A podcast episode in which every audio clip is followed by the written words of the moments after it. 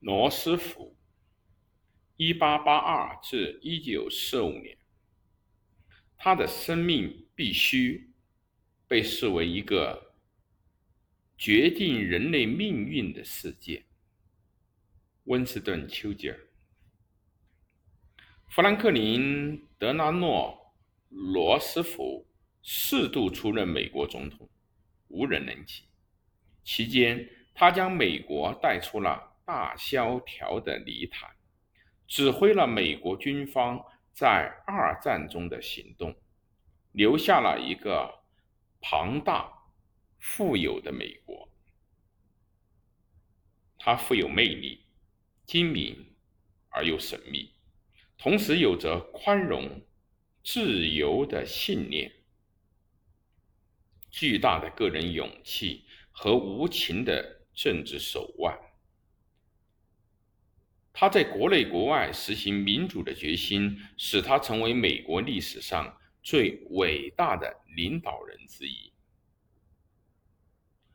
罗斯福首次当选总统是在一九三二年，当时美国正处于可怕的经济萧条中，三千万人失业。他一上台便着手实行对美国人民承诺的新政，使美国重新走上了经济繁荣的道路。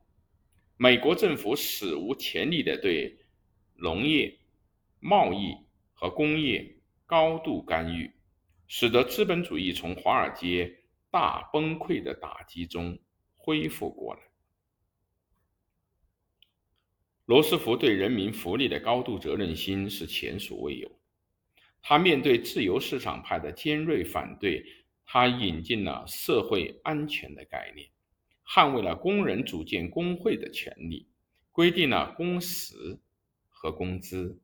同时，二十世纪的三十年代，他见证了美国经济的复苏，重建了美国人对于政治制度和生活方式的信心。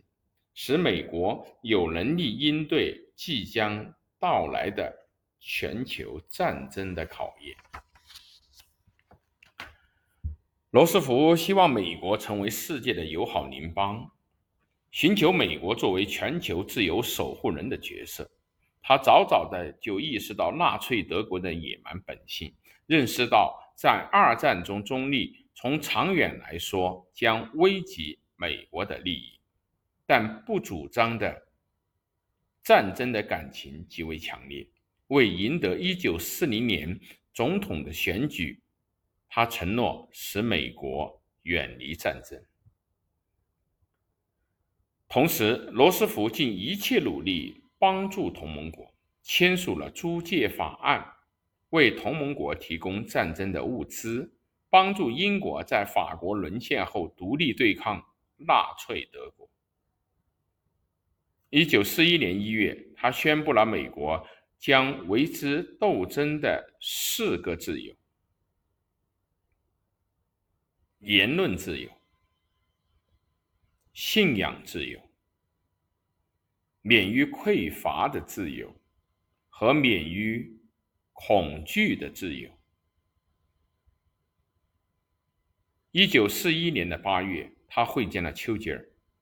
二人共同发表了《大西洋宪章》，宣称民族自觉和安全的普遍权利。其制定的原则后来成为联合国宪章的基础。一九四一年的十二月，日本突袭了珍珠港，美国无法再置身于世外。对罗斯福来说，击败德国和日本是远远不够的。如果我们为之奋斗的事业失败了，战场上的胜利是没有用的。他宣称，除非胜利能够持续，否则仅赢得一场战争是无用的。无论战时还是和平时代。他的政治手腕中的多变和精明，都可以使他自己的话做最好的概括。你知道，我是一个变戏法的，我从不让自己的右手知道我的左手在做什么。我可能对欧洲有一种政策，而对南北美洲持有一种与之完全相反的政策。我可能完全前后矛盾。此外，如果能够帮助我们赢得这场战争，我十分愿意去误导公众和说谎。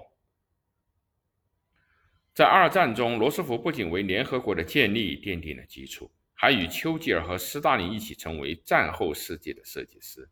他以迷住斯大林为荣，并与这个苏联领导人建立了个人关系，而这常常是通过逗弄他的亲密盟友丘吉尔而实现的。他曾被批评在一些会谈中，在东欧问题上对斯大林做出过多的之让步，但苏联军队。已经控制了那里，而且不可能为此而发动另一场战争。他还是儿童的时候，罗斯福就被树立了这样一种信仰：应当防止弱者受到富有的强者的掠夺。尽管他在美国东海岸的贵族社会长大，享受各种特权，但一个有感召力的校长，成功的培养了他强烈的社会责任感。这种责任感后来因为他和远房的表妹埃莉诺的婚姻而增强。作为一个有着进步的社会理想的女才子，埃莉诺不屈不挠地为弱势群体的权利而奋斗，直到一九六二年去世。罗斯福的天赋体现在与人相处上。